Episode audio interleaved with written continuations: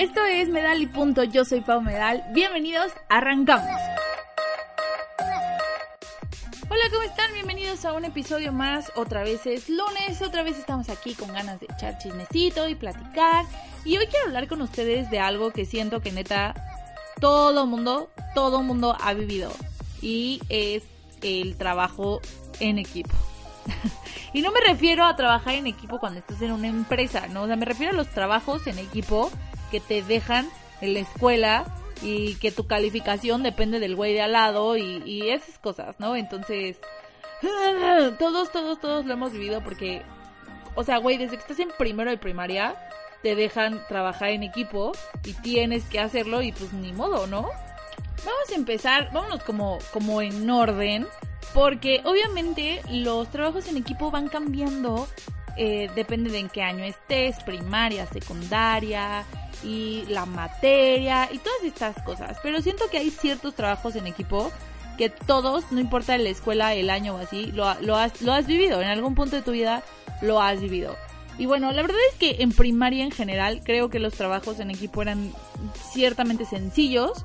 Era alguna tareita así como alguna investigación o alguna exposición como sencilla, ¿no? O sea, eh, hace dos fines de semana creo vi el especial de Netflix de Daniel Sosa, que si no lo han visto la neta se los recomiendo mucho, creo que está muy bueno. Y justamente habla de, las exposiciones y, y, de cómo ibas con tu rotafolio, ¿no? Y lo detenías, porque a alguien se le olvidaba llevar el Durex, entonces lo tenías que detener. Y creo que todos alguna vez hicimos una exposición en rotafolio y este siempre estaba así como el que investiga este o los que investigan y los que hacen el rotafolio, ¿no? Alguna vez, este, no sé, siento que todos, no sé ni qué quiero decir, perdónenme, pero, o sea, como que en primaria era más fácil dividir el trabajo, porque por muy poco que hicieras, a lo mejor decías así como, ay, yo hago el rotafolio. Entonces, pues tú tenías que resumir la información que te daban tus amigos, tus compañeros, y hacer el rotafolio, porque solo podías entregar uno o dos, dependiendo del tema y de la materia. Entonces, por poco trabajo que hicieras, que te quisieras como salvar de hacer el trabajo en equipo, pues mínimo te tocaba el rotafolio. Entonces estaba como bien.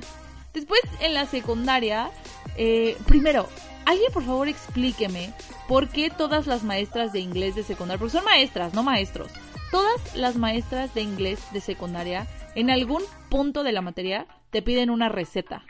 ¿Por qué? ¿Por qué demonios tengo que ir a cocinarte en clase para que me califiques. Neta, o sea, de verdad, y esto a mí me pasó muchas veces. Honestamente, yo no aprendí inglés en la escuela. Yo aprendí inglés viendo televisión, viendo películas y escuchando música. Desde muy chiquita veo la tele como en inglés y cosas así como para acostumbrarme. Y a mí las clases de inglés me estresaban mucho porque no importaba si yo avanzaba de año, me seguían enseñando así como red, yellow, blue, colores, no sé qué, me, me, me, I am, you are, he, she. Y esas cosas, ¿no? Así como neta bien aburrido. Pero siempre llegaba un punto en el que la maestra decía, bueno muchachos, para la próxima clase van a traer una receta y la van a tener que hacer aquí en la clase. Y entonces ustedes van a tener que pues cocinar para nosotros y nos van a ir explicando la receta en inglés. Y yo entiendo, yo entiendo, perdonen, mis perros están muy intensos allá afuera.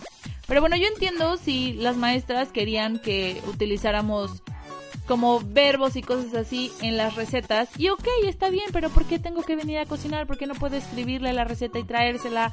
O traerle un video, o no sé. Había que llevar la maldita, o sea, y aparte yo, por ejemplo, cuando me llegó a tocar esta tarea y estos trabajos en equipo, que neta me tocó varias veces, hice la misma receta siempre. Hice bolitas de nuez. Entonces llevaba polvo de galletas María, una taza de lechera, este, nuez en polvo y las revolvía y las hacía y listo, ¿no? Ya, punto. Era como la receta más fácil.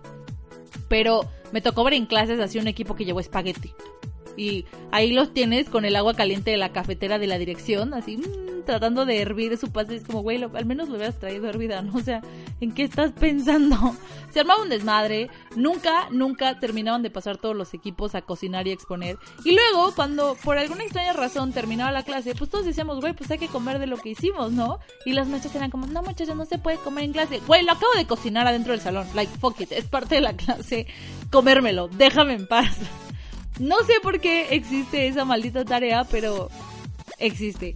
Y la verdad es que es, es muy nefasta, maestra. Si hay una maestra por ahí de inglés escuchándome, dude, what the fuck, supéralo. No, no hagas que tus alumnos hagan recetas. Hablando de inglés, me, ahorita me vino a la mente, viene a mi memoria.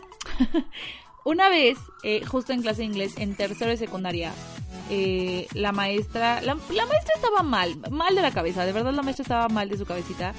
Eh, había un niño en mi salón que toda su vida había vivido en Estados Unidos y así, y la maestra lo reprobó y le dijo a sus papás como, no, es que no sabe nada de inglés. Y los papás así como, what? What the fuck? Are you talking to me? o sea, como la maestra neta estaba mal. Pero bueno, nos dejó una tarea, no me pregunten cuál, en equipo. Y mis amigas y yo decidimos no hacer la tarea, nos valió madres. Este, dejamos que pasara toda la semana, justamente por suerte y porque eh, eh, éramos muy ridículas.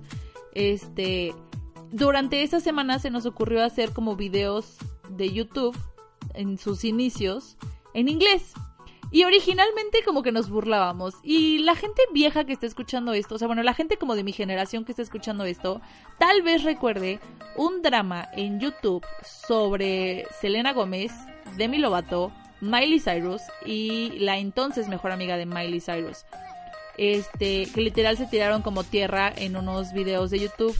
Este, bueno, una de estas dos parejas, no me acuerdo si fue Selena y Demi. Sí, Selena y Demi subieron un video como X para sus fans y así. Y después eh, Miley Cyrus y su amiga se burlaron, o sea, lo recrearon, pero como burlándose de ese video. Entonces, eh, una de mis amigas se llama Andrea y yo eh, subimos nuestra versión de la burla, como la burla de la burla. Y como que de ahí se nos calentaron las ganas de hacer videos para YouTube y entonces empezamos a hacer más videos y eran muy estúpidos, eran videos muy estúpidos, no los busquen en internet, por favor, no los van a encontrar, están desaparecidos. Pero bueno, hicimos estos videos en inglés y llegó el día de la clase y la mesa así como, bueno, tráiganme sus tareas, no sé qué, y los volteamos a ver las tres como, fuck, no hicimos nada. Y fue como, ok, esperen, tengo una idea entonces nos paramos y le dijimos a la maestra como, la neta, o sea, su tarea está súper estúpida, nosotros estamos muy cabronas en el inglés, o sea, perdón, estamos súper cabronas. Este, y quisimos hacerle estos videos. Entonces entramos a YouTube y le enseñamos los videos que hicimos por diversión. Y la maestra fue como, ah, muy bien, sí, está bien, eh, su dicción es muy buena, sí, ok, está bien, tienen 10. ¿What? o sea, neta, maestra, perdón, pero le vimos la cara, what the fuck. Pero bueno, eh, yo creo que fue el único trabajo en equipo que hicimos donde todas hicimos algo. Bueno, no es cierto, la neta Mariana no hizo nada, solo fue como, ah, sí, ella también estuvo ahí. Porque los videos los hacíamos Andrea y yo. Pero, ok, whatever. Eh, esa fue nuestra tarea. Después de la secundaria viene la prepa y creo que ahí es donde los trabajos y las tareas en equipos empiezan a poner heavy. Porque ya no son de una tarde, o sea, ya no son de que, ay, saliendo de la escuela vamos a comer a casa de Juanita, ahí hacemos la tarea, hacemos el rotafolio y ya, ¿no? Se acabó. Y ya que lo dejamos en su casa y que Juanita se lo lleva a la escuela, ching su madre. No.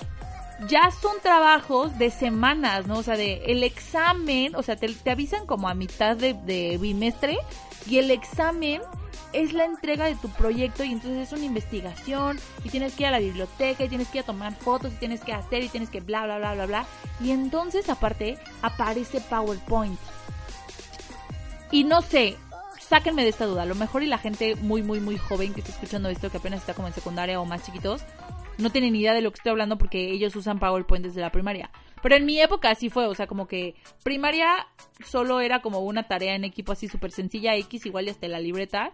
Secundaria era como el rotafolio y cosas así, bla, bla, bla. O entregas como muy sencillas. Y en prepa ya empezaba como el PowerPoint. Había gente muy nice que ya empezaba a conocer el Prezi y hacía presentaciones en Prezi. Y todos decíamos como, no mames, ¿qué pedo con su video, güey? What the fuck. Yo nada más traigo el PowerPoint así con, con la transición de estrellas. Porque aparte, neta, ¿qué onda con esto? Era muy complicado decidir a quién dejarle hacer la presentación. Porque no faltaba el güey supernaco, que perdónenme, perdona a quien esté escuchando eso, pero no faltaba el güey supernaco que solo le ponía todas las pinches transiciones más horribles que tenía PowerPoint para pasar de diapositiva a diapositiva. ¿Por qué? ¿Por qué? Y aparte ni siquiera utilizaba como un solo tema, ¿saben? Esa persona que cada diapositiva era de un tema diferente, entonces una era azul con letra blanca y tipografía Arial, y la que seguía era naranja con letra amarilla y en Comic Sans o cosas así, no era como, güey, ¿por? Pero bueno, ya eran trabajos mucho más complicados y empezaba el estrés, ¿no? Porque no faltaba que llegaba como, era el equipo de cinco y llegaban cuatro, así de, no vamos a regalar nuestra calificación porque Juanito no hizo nada. Y siempre había un güey que no hacía nada, siempre había un güey que decía, yo imprimo, o yo hago la presentación, o mándenme la información y yo lo junto todo. Y la verdad es que yo sé que el 90% de los alumnos hemos hecho eso, o sea, alguna vez hemos hecho eso, o sea, como, como, güey, yo investigo esto, tú investiga esto, tú investiga esto, que alguien lo junte, arme la presentación, haga parecer que lo hicimos todos juntos y ya, no chingue su madre, no nos tenemos que ver la cara. Y funciona, algunas veces funciona, algunas veces no. Pero cuando era un trabajo como más complicado, por ejemplo, yo me acuerdo mucho de mi clase de metodología de la investigación, donde tenías que hacer una investigación cuantitativa y tenías que hacer tu estado del arte y tenías que hacer tu marco teórico y tenías que hacer tu bla bla bla y entregar un pinche libro, siempre había un güey que no hacía nada. Porque, oye, es que tenemos que ir a tomar fotos de las plantitas del cerro de las campanas, ¿no? Algo así, porque siempre era una madre así. Y, entonces ese güey como, ah, no, es que yo no puedo porque eh, tengo taekwondo. Cállate, güey, ¿cómo te... Cállate. O sea, por favor. Y siempre, siempre, siempre, en todos los equipos hay un güey que no hace nada. Y es muy estresante porque los demás, pues te partes la madre, ¿no? Y con esto me voy hacia lo que en la universidad llaman trabajo en equipo. Y específicamente, no sé cómo funcionen en el resto de las licenciaturas, honestamente, pero en comunicación, al menos en, mi experiencia en comunicación, ¿cómo nos han hecho trabajar en equipo? Es una mentada de todas tus entregas se vuelven trabajo en equipo. Y no me estoy quejando de mi educación, estoy muy contenta con mi carrera, estoy muy contenta con la escuela que me está aportando esta información y estoy muy contenta con los equipos que he tenido a lo largo de mi carrera, pero sin embargo tengo varias cosas que quiero soltar y compartir con ustedes, si les parece, si no les molesta. Eh, pues bueno, vamos a empezar con esta parte, que es lo más tenso del programa, ¿no? trabajos en equipo en la licenciatura, específicamente de comunicación, se empiezan a volver cada vez más y más y más complicados. Los primeros trabajos son ciertamente sencillos, porque son así como, ah, necesitan hacer movimientos de cámaras, ¿no? Entonces se van a poner en parejas y van a hacer un video con movimientos de cámaras, así con su celular, vayan allá afuera, hagan los movimientos de cámaras, me traen el video, lo revisamos y listo, ¿no? Ya es todo. Y esos eran trabajos bastante sencillos y no pasaba nada porque, pues, solo tenías que grabar con tu celular, no era muy muy fácil. Después empezaron a complicar, ¿no? Después viene así como, ah, tienen que hacer un video. Y todas estas tareas que les estoy diciendo son tareas reales, ¿eh? 100% reales. Tienen que hacer un video musical en equipo. Y entonces, eh, a mí, por ejemplo, justamente este video musical me tocó que fue la semana que a mí me operaron de la vesícula. Y entonces me acuerdo mucho que el maestro dijo, tienen que salir las tres personas del equipo, tienen que salir en el video. Si no salen, si no sale una persona, esa persona está reprobada y el equipo tiene que volver a hacer el... O sea, como los otros dos tienen que hacer otra cosa como para que no los reprueben, ¿no? Y entonces, justo la semana que se va a grabar y así, pum, yo me pongo súper mala, pum, me tienen que operar, pum, incapacidad, pum, no puedo hacer nada, ¿no? Entonces yo le escribí al maestro así como, hey, profe, eh, pues fíjese que sí me encantaría salir en el video, pero pues me acaban de operar. Eh, ¿Qué podemos hacer? No sé, ni modo que vengan y me graben así a mí acostada en la cama así como ah, muriendo. Y este, y entonces primero el maestro se puso como súper heavy, así como, y ya después como que entendió así como, ah, sí, no, ver si lo operaron, pobrecita. Y este, y me dijo como, bueno, pero tú lo vas a editar. Y yo, sí, claro, por supuesto, yo lo edito. Yo nunca he tenido problemas como para editar videos y así, no me molesta en lo absoluto, me gusta editar videos, así que, fine by me. El problema es que las otras dos partes de mi equipo, no, o sea, no solo no se hablaban, o sea, se odiaban a muerte. Creo que hoy las cosas están muchísimo más tranquilas. Ya no se odian, se toleran y así. No lo sé. Pero en ese, en ese momento, en, esa época de, grabar nuestro video y hacer nuestras tareas, oh my god, se querían asesinar mutuamente. Y justamente escogimos una canción como de amistad. Si alguien ha visto Descendientes alguna vez, y veo en Descendientes 2 esta canción que cantan las dos mejores amigas que piensan que se van a separar para siempre. Se llama In the Space Between. Escogimos esta canción, no me pregunten por qué, no me acuerdo si fui yo quien la escogió, no me acuerdo si fue una de ellas, no sé si fue algo al azar, no me acuerdo. Pero el punto es que, eh, sí, esa fue la canción que decidimos y pues ellas tenían que ser amigas. Y entonces, bueno, eh, hicimos así como un storyboard súper rápido en el pizarrón, como, ah, hay que hacer esto, esto, esto. Todo esto lo hicimos, o sea, el storyboard y la selección de la canción y todo, lo hicimos antes de que supiéramos que me iban a operar. Nadie sabía que me iban a operar así como tan, güey, mañana, ¿no? Este, hicimos el storyboard, íbamos, íbamos a salir todas y así. Y entonces, este, pasó que me enfermé y les dije así como, güey, pues bueno, júntense a grabar su, su video y ya yo lo edito, ¿no? Y entonces empezaron los pleitos así como, no, yo no voy a ir a grabar con ella, no, güey. Y entonces cada una grabó por su lado algunas partes y solo se juntaron como neta 10 minutos a grabar la parte, las partes como donde ella se, se encuentran y así. Y eh, sí, fue un desmadre editar, porque obviamente una de ellas grabó pues, con su cámara y este con o sea puso su cámara como con su ISO y con su profundidad de campo y bla bla bla su temperatura de color todo esto. Y la otra hizo lo mismo no entonces yo tenía videos súper cálidos y tenía videos súper fríos y yo los tenía que juntar y hacerlos un solo video y no tienen idea de lo castroso e imposible que fue hacer eso. O sea hubiera preferido hacer la diapositiva e ir imprimir fue muy frustrante, pero la verdad creo que ni siquiera nos fue tan mal en esa calificación. Creo que creo que el profe entendió como muy bien lo que había pasado y no nos fue tan mal, la verdad. Pero después de eso eh, empezaron a ir neta cada vez peor los trabajos en equipo y después tuvimos una materia que se llama radio. Gracias a esa materia hoy estoy aquí con ustedes. Y literalmente toda la materia era trabajo en equipo porque teníamos un programa de radio en equipo. Y déjenme decirles esto, en la cabina de la escuela caben como seis personas adentro de la cabina.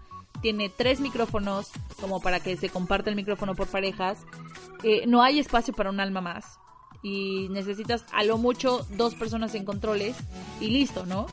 Y éramos como 15 o 16 personas por equipo y teníamos que hacer programas de una hora con diferentes secciones y no tienen idea de lo estresante que era eso, porque cada semana era como, hey chavos, ¿de qué vamos a hablar en el programa? ¿No? Ya saben, como tienes un grupo de WhatsApp con tu equipo de trabajo y nadie contesta y entonces vale madre. Y es como, hey, güey, hay que hacer la escaleta, ¿quién la va a hacer? Y nadie contestaba y, hey, güey, tienen que investigar de estos temas. Y nadie contestaba. Era un desmadre horrible y cada semana era lo mismo. Y aparte de todo, o sea, por si fuera poco, el maestro era como, vamos a transmitir en vivo el programa y este los voy a calificar dependiendo de cuánta gente los escuche. Güey, llevo toda la semana tratando de armar este maldito programa de una hora con 16 personas, con suficiente tiempo entre una sección y otra para que puedan salir los de la primera sección y entrar otra. Y así, era un super desmadre. ¿Y todavía quieres que me ponga a decirle a todo mundo que escuche mi programa? No, por favor. O sea, era súper frustrante y aparte terminaba la clase y el maestro nos juntaba a todos y era como, bueno, a ver, Juanito, tu dicción no sé qué, eh, Panchito, te falló cuando dijiste, este, perímetro, tenías que decir, no sé, así, o sea, neta, ah, era súper odioso, súper odiosa esa clase, o sea, de verdad era muy, muy frustrante en, en, la parte como de organización, porque tener un programa de radio era muy padre, si no, no estaría aquí con un podcast, ¿verdad? Pero si era súper frustrante la organización de tanta gente para, para un solo proyecto. ¡Ay! era muy horrible. Después de eso se vinieron otra clase de, de, tareas y de proyectos y de cosas como en equipo. Y la verdad es que siempre habíamos podido, aunque sea como elegir eh, a nuestros equipos. Y como todos, alguna vez todos eh, nos han dicho como escojan a su equipo y pues escoges a tus amigos, ¿no? Escoges a las personas con las que te gusta pasar tiempo porque sabes que una tarea tienes que pasar tiempo con esa persona. Y de repente nuestros maestros, coordinación y todos dijeron como, uy no, este salón está súper separado, este salón está súper mal, este salón no sé qué, la chingada, bla, bla, bla, los tenemos que juntar. Y ya no nos dejan hacer equipos así como de, ah, güey, yo con ella y yo con él y yo con... No, no, no, es como, vamos a hacer equipos de cinco, así que se van a numerar y todos los unos se van a sentar aquí, todos los dos, hijos de su madre. La verdad es que hemos aprendido a trabajar muy bien, creo que sí nos ha funcionado, pero a veces es un poco frustrante que ya sabes, ¿no? Si vas contando así como uno, dos, ay, híjole, ojalá no me toque ser el tres porque ese güey está en el equipo tres y no hace nada. Híjole, ese es bien huevón, ese cabrón, no, nunca viene a clase y de repente te toca a ti y tres. Fuck. Fuck, fuck. Y ya sabes que tienes que arrastrar con alguien, ¿no? O sea, es, es, muy frustrante. Perdónenme, si, si, si la gente de mi salón está escuchando esto, no se lo tomen personal. Todos alguna vez hemos sido ese huevón que nadie quiere hacer equipo con porque no hace nada. No, perdón, pero todos lo hemos sido alguna vez. Y eso me trae al último proyecto que voy a tener en mi escuela, que es el proyecto más grande, es como el, el, el, el proyecto de la licenciatura de comunicación. Estamos haciendo un cortometraje. El salón se separó en dos casas productoras y es un cortometraje con todo lo que lo que lleva a ser un cortometraje, ¿no? Hay que hacer este todo desde la preproducción y por ejemplo yo soy directora de arte entonces tengo un equipo de arte y estamos viendo la gama de colores y estamos viendo los vestuarios y estamos viendo todo lo que va a ir como dentro de cada una de las tomas qué se va a ver en cuadro qué no se va a ver en cuadro y por qué y bla bla bla. Y hay una dirección de cámaras y tiene un equipo de cámaras y entonces tienen que hacer su guion técnico y tienen que hacer su storyboard y tienen que hacer como muchas muchas muchas cosas.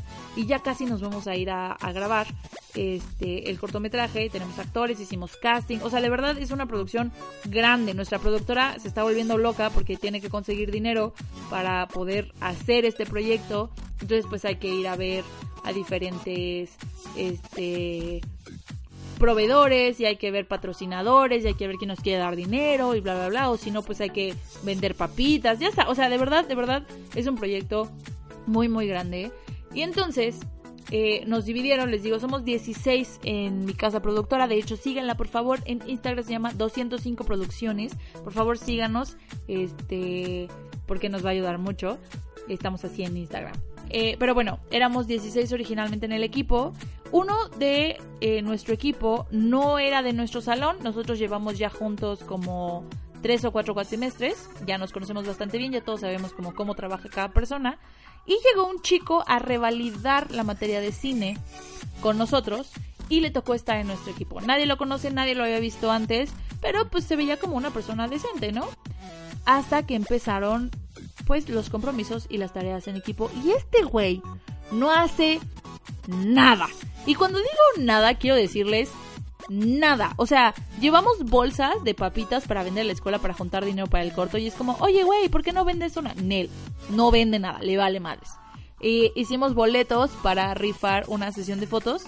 Este, bueno, no, de hecho, 20 sesiones de fotos. Solo costaban 15 pesos los boletos, solo había que ir a venderlos a sus otros salones o no sé, no, o sea, a cualquier lado, ve y véndelos.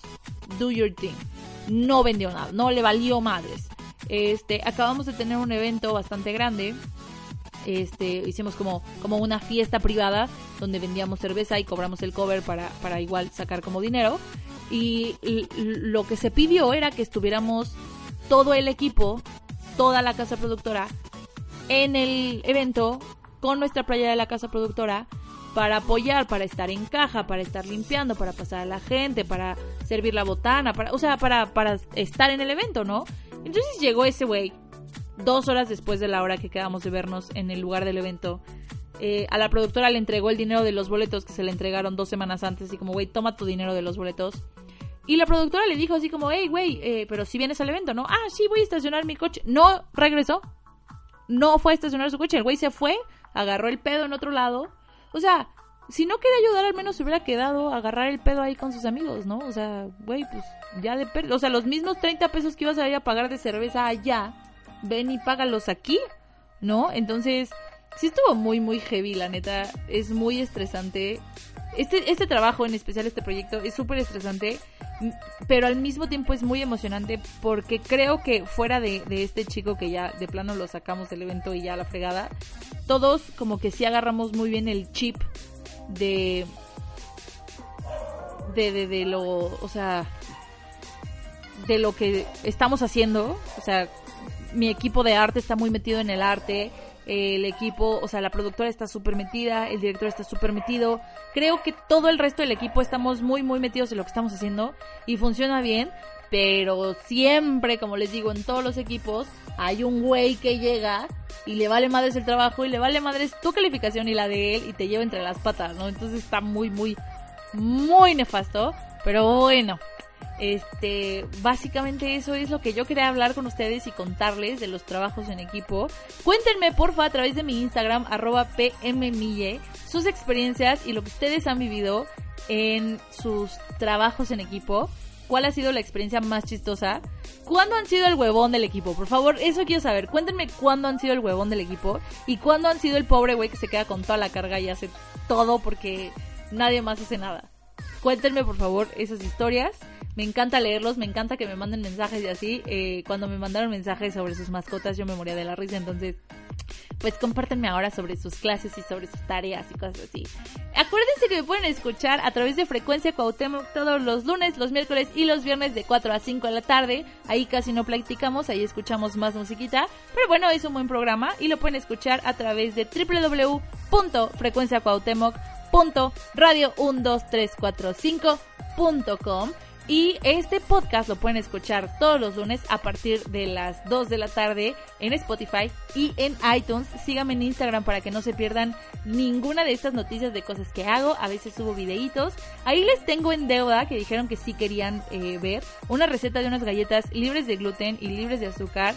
Están muy, muy ricas. Ya perfeccioné la receta todavía más, por eso no se los he subido, porque sigo haciendo experimentos. Pero bueno, las últimas galletas que hice ayer me quedaron muy, muy ricas y me gustaron mucho. Y les video. Entonces, pues síganme para que lo vean y cambien un poco su dieta y coman cosas más saludables y así. Bueno, les mando un beso muy grande. Yo ya me voy. Soy Pau Medal. Nos escuchamos pues al rato en Frecuencia Cuauhtémoc.